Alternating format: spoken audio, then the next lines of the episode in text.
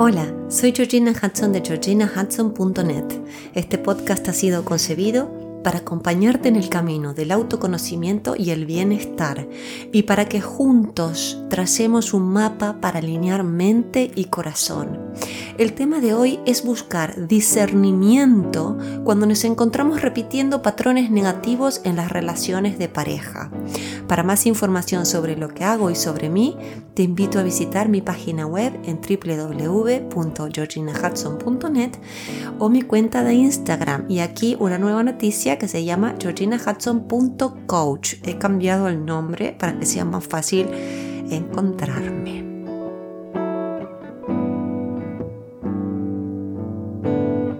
Hola, hola, ¿cómo estás hoy? Feliz semana. Y el tema de esta semana lo sugirió un suscriptor de nuestra comunidad que compartió valientemente realmente su desazón al sentirse atrapado y abro comillas en lo que estoy diciendo porque estas son palabras de él en un bucle negativo en sus relaciones amorosas.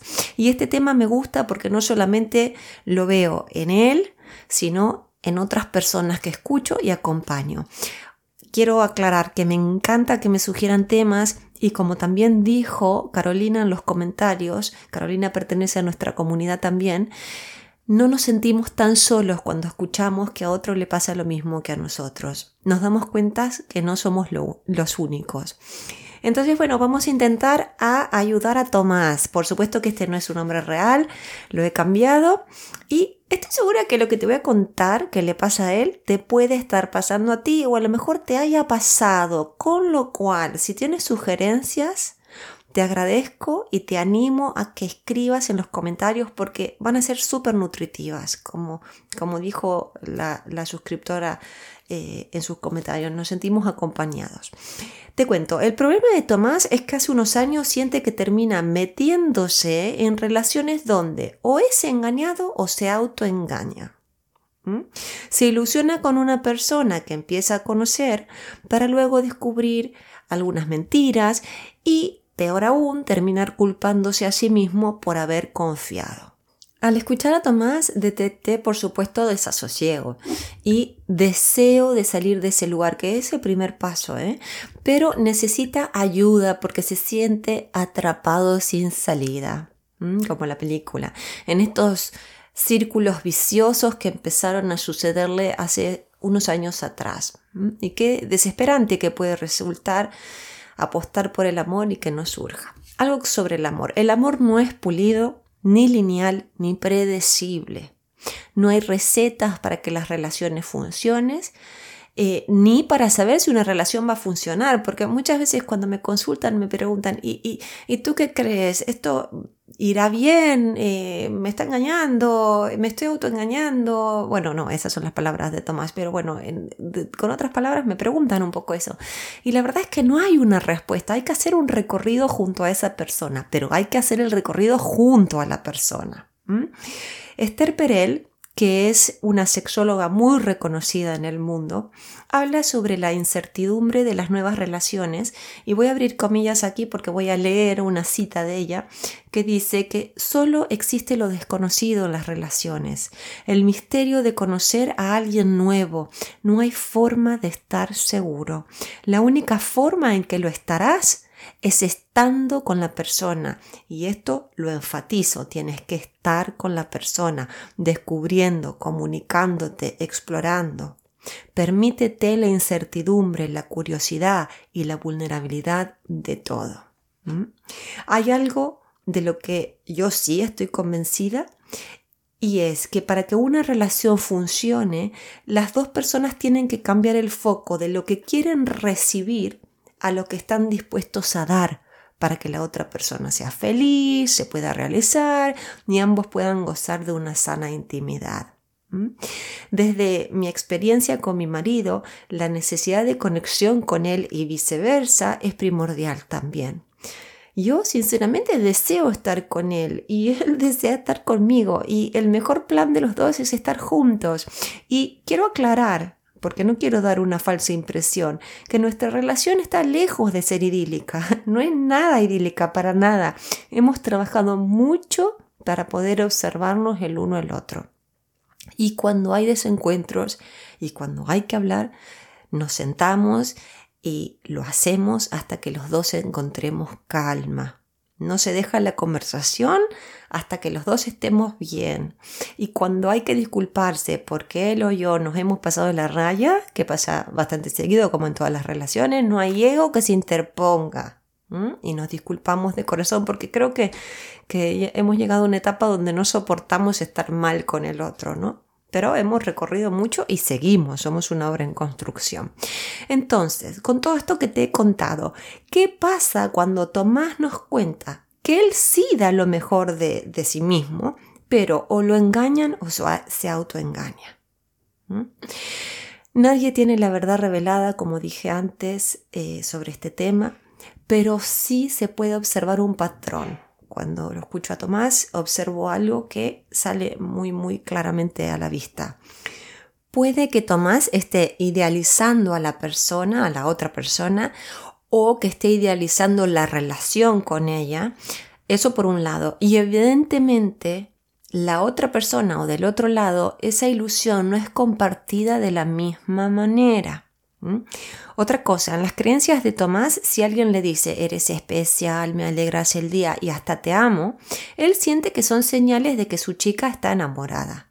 Pero el problema empieza porque en una relación cada uno trae las creencias que tiene y las historias que se cuentan. Estas creencias y estas historias son diferencias marcadas por las familias que tenemos, por la educación que hemos recibido y por nuestra cultura. Entonces puede ser que Tomás esté pensando basado en todo lo que él ha ido aprendiendo en la vida y la persona con la que está em, relacionándose y empezando a conocer tenga sus propias creencias, sus propias historias y demás. Entonces el gran desafío aquí sería poder estar con la otra persona y poder hablar, hablar, perdón, abierta y tranquilamente de lo que los asemeja y lo que los diferencia, de los valores compartidos y todo lo que cada uno quiera dar, pero esa conversación se tiene que dar abiertamente. Esto es como el tango. El tango es una danza de a dos, no funciona si una de las dos partes baila sola. ¿Mm? Las preguntas para Tomás y todos los que estén atravesando una situación similar son, ¿están juntos los dos en este proyecto o no? Y sobre todo, ¿hasta qué punto estás viviendo algo imaginario y hasta cuál algo real? ¿Mm? Y es importante ser honesto y poder contestar estas preguntas con la mayor objetividad, si se quisiera, del tema, ¿no? De, lo que, con la verdad que tengamos en nuestro corazón. Se me viene una palabra que me encanta, que es discernimiento. Y es muy difícil poder comprender, evaluar y distinguir lo bueno de lo malo, lo correcto de lo incorrecto y además ser prudentes en consecuencia en nuestra manera de actuar. Pero el discernimiento es esencial. En mindfulness hablamos de despertar del trance. Cuando podemos discernir se nos abren los ojos. Es un acto desafiante y valiente a la vez, pero hay que atreverse a estar con nuestros sentimientos primero, aunque nos duelan. ¿Mm? Ese es el primer paso, reconocer nuestras emociones y hacerles espacio. Sean buenas, sean malas, sean alegres, sean tristes, todo. Luego empezamos a investigar con este discernimiento qué nos está haciendo sufrir y qué nos hace felices, en este caso del vínculo. Cuáles son los pensamientos, las creencias y las acciones que me conducen al sufrimiento en esta situación. Y cuáles son los pensamientos, creencias y acciones que me conducen a la felicidad en esta situación. Estas son preguntas clave. Así que si quieres volver a escucharlas, escúchalas, pausa el audio y contesta. Y a propósito de esto, mi maestra del mindfulness, Tara Brack, nos dice algo que me encanta, que está disponible en su blog en inglés. Si sufrimos es porque estamos creyendo algo que no es cierto. Mm, Interesante, si sufrimos es porque estamos creyendo algo que no es cierto y atrapados en un estado de reactividad emocional. Una herramienta clave en la meditación es la investigación. Investigar activamente lo que sucede dentro de nosotros. Cuando investigamos con sincero interés y cuidado, la luz de nuestra atención desenreda las emociones difíciles y nutre nuestras relaciones íntimas. Para todos ustedes, Tara Brack. No puedo quererla más y es lo máximo. Y aclaro que no es necesario meditar para investigar. Se puede hacer en una terapia, en una sesión de coaching, de, lo que sea. Incluso de flores, de, cualquier tipo de terapia que nos ayude a investigar con discernimiento lo que habita nuestro interior. Lo que necesitamos, sí, es tranquilidad. Necesitamos poder pausar y poder mirar hacia adentro. Y en esa pausa hay elección. Entonces la pregunta sería, ¿cómo quiero actuar con esto que he descubierto dentro mío? Y como me gusta ponerme siempre de, ejemplo, porque no me gusta dar la falsa ilusión de que tengo todo resuelto, al contrario, les cuento que antes de conocer a mi marido, yo también estaba en un bucle de relaciones tóxicas. Necesité mucho trabajo sobre mí para darme cuenta que estaba buscando en todos los lugares incorrectos y sobre todo desde un estado mental y emocional completamente impulsivo, reactivo. Solo cuando me dije, y me lo acuerdo, ¿eh? no quiero seguir más así, no quiero vivir llorando, no quiero vivir temiendo, no quiero vivir estos melodramas, no quiero vivir más con la adrenalina a tope de estas montañas rusas pude despertar al amor dentro de mí. Y aclaro esto porque a mí yo también estaba poniéndome un poco adicta a esto del melodrama, de que de repente estaba súper bien y de repente mal y six feet under, como se dice en inglés, ¿no? Súper bajo tierra. Pero no era sano. Entonces, mirando hacia adentro, encuentro que tengo un montón de amor porque yo soy amor, todos somos amor y todos somos infinitamente más que las historias que nos contamos a nosotros mismos. Tal vez te estés contando que mm, tú solamente tienes relaciones complicadas y que siempre te engañan o que te autoengañas. Pues no, créeme, vales mucho. Anímate a romper ese patrón negativo en el que te encuentras. Entonces vamos a resumir porque he dicho muchas cosas. ¿Qué dije? En resumidas cuentas, reconoce el patrón en el que te encuentra este patrón negativo y hazle espacio. No lo rechaces, recuerda que lo que resistes persiste. Luego pausa e investiga con discernimiento cuáles son las características de ese patrón, qué te está haciendo sufrir.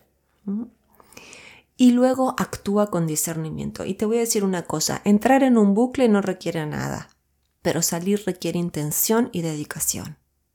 Entonces, hazte responsable de lo que te toca. El cambio no siempre es fácil, pero se puede cuando uno lo desea cuando uno desea despertar, uno despierta. Y como siempre digo, si no puedes solo, sola, pide ayuda. Yo aquí estoy para ayudarte si quieres. hay terapeutas y coaches por todo el mundo que te pueden ayudar. Es la mejor inversión que puedes hacer en tu vida. Yo desde los 21 años estoy en terapia con diversos psicoanalistas, psicólogos, coach, terapias alternativas, siempre, siempre apostando por mi bienestar.